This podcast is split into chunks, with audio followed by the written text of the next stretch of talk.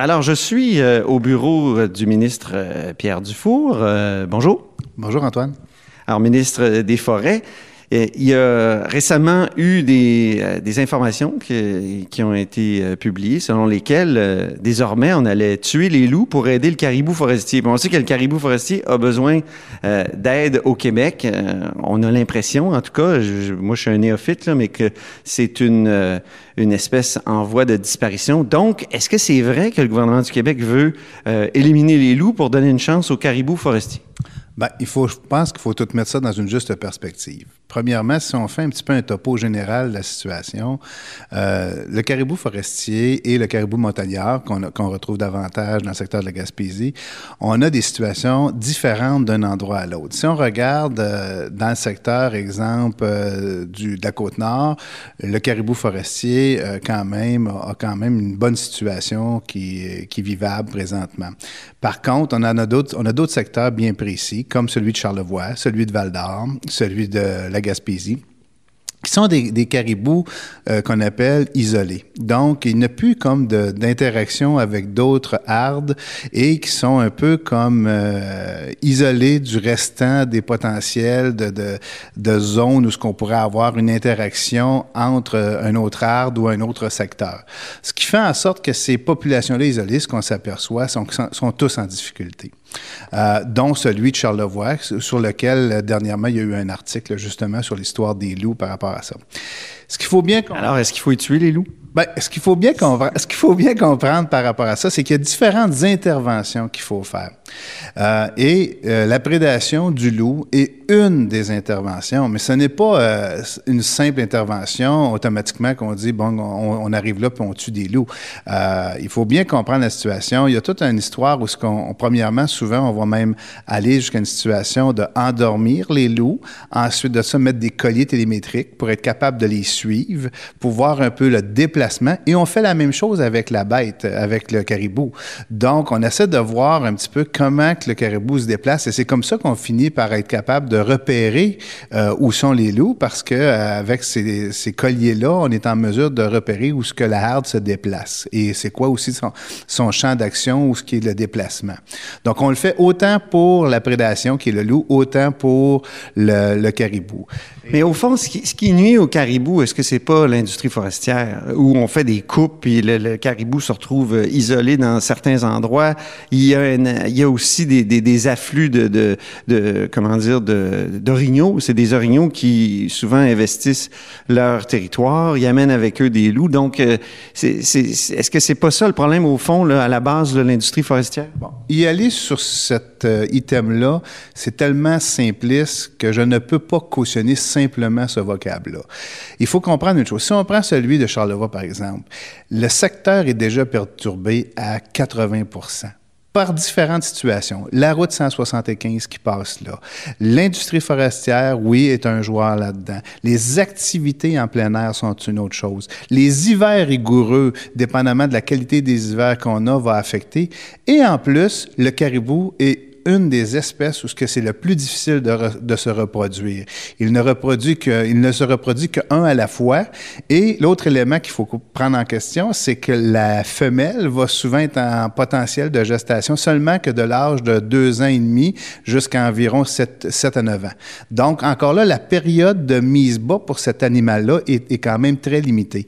Donc, quand tu arrives avec un hiver rigoureux, avec l'histoire des opérations forestières, quand tu arrives avec une prédation qui est le loup euh, ou l'ours, mais davantage euh, le loup. Ben, à un moment donné, tous ces acteurs-là mis ensemble, quand tu les additionnes, ben, ça fait un melting pot assez majeur pour faire en sorte que les diminuent. Il y a un complot contre le loup? Ben, pas contre le loup, contre le caribou. C'est pas un complot, mais c'est la façon naturelle de la situation. Et c'est une bête, naturellement, que lorsque, mettons, une prédation comme le loup arrive dans le territoire, ou est dans le territoire, oui, grâce aux chemins forestiers, grâce aux chemins de plein air qui ont été créés, ben, automatiquement, ce qui va nous arriver comme situation, c'est que le loup va s'attaquer davantage à un caribou qui est beaucoup moins, euh, qui est beaucoup plus docile que, par exemple, un orignal. Donc, c'est de là qu'on voit, voit toute la situation. Pourquoi la prolifération des orignaux et euh, pourquoi que le loup devient un, un joueur majeur dans l'échiquier. Est-ce qu'il faut se résigner à la disparition du caribou forestier de Charlevoix, par exemple? La grosse question qu'il faut se poser, et, moi, c'est un peu, euh, encore là, j'avais une discussion avec le nouveau ministre de l'Environnement du fédéral, M. Wilkinson, euh, pas plus tard qu'avant hier. Et la grosse question qu'il faut se poser à un moment donné, on parle toujours de l'habitat. Mais est-ce que l'habitat, un habitat qui est perturbé à 80 est-ce que c'est logique de croire qu'on est capable de remettre cet habitat-là en fonction pour vraiment être en mesure de protéger l'espèce?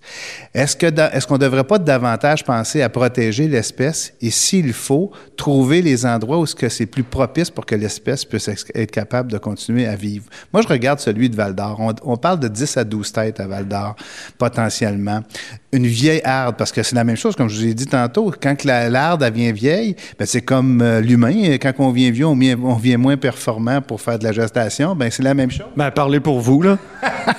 ben, c'est... Et je me dis, est-ce qu'on serait pas mieux de trouver le moyen de trouver un endroit propice? Et il y a d'autres secteurs présentement qui ont encore du caribou en Abitibi-Témiscamingue, particulièrement au nord de la Sarre.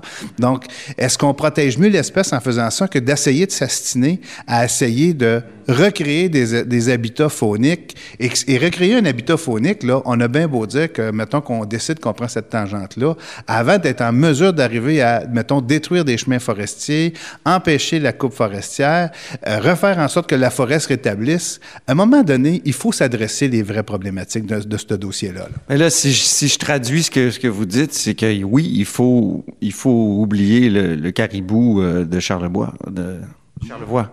Moi, ce que je dis, c'est qu'il faut voir comment on est capable de protéger l'espèce. Est-ce que cet habitat-là dans le secteur de Charlevoix est encore un habitat propice et gagnant? C'est ça qu'on est en train de regarder. C'est pour ça que j'ai repoussé euh, la dynamique jusqu'en 2022-2023 pour analyser si le terrain est en mesure d'être capable de supporter. Il faut comprendre une chose, le caribou de Charlevoix, ça a été un caribou qui a été réintroduit, qui a monté jusqu'à 126 têtes en 93, mémoire est bonne, et qui est redescendu autour on parle de 26 à 31 têtes présentement, dont deux fans. Donc, je m'excuse, mais quand on arrive à ces chiffres-là, c'est assez pathétique de voir qu'est-ce qu'on peut faire. Et pourtant, ça a été un caribou qui a été réintroduit. En terminant, est-ce que le déplacer dans un jardin zoologique, comme on a déjà entendu pour le caribou de Val d'Or, c'est une bonne idée? Il bah, faut faire très attention. Je pense que le caribou mérite d'avoir ses espaces. Et il faut, je pense, aussi identifier où seraient les, espaces qui sont le moins endommagés ou euh, qui, ont eu de moins de perturbations. Comme, je vous disais tantôt, des espaces qui sont perturbés à 80 est-ce crédible? J'ai bien beau avoir le, le spécialiste qu'on veut dans une université qui va me dire, ben oui, il faut rétablir les habitats phoniques, mais quand on en a 80% de l'habitat qui est qui est endommagé. Est-ce que c'est crédible de croire qu'on est en mesure d'évoluer rapidement pour faire en sorte qu'on ait une protection de l'espèce? Ça, c'est le, gros questionnement. Et c'est, comme je vous dis, c'est ce raisonnement-là présentement qu'il faut mettre au niveau du ministère et regarder quels sont les endroits gagnants-gagnants pour s'adresser à la solution. Merci beaucoup, M. Dufour. Merci.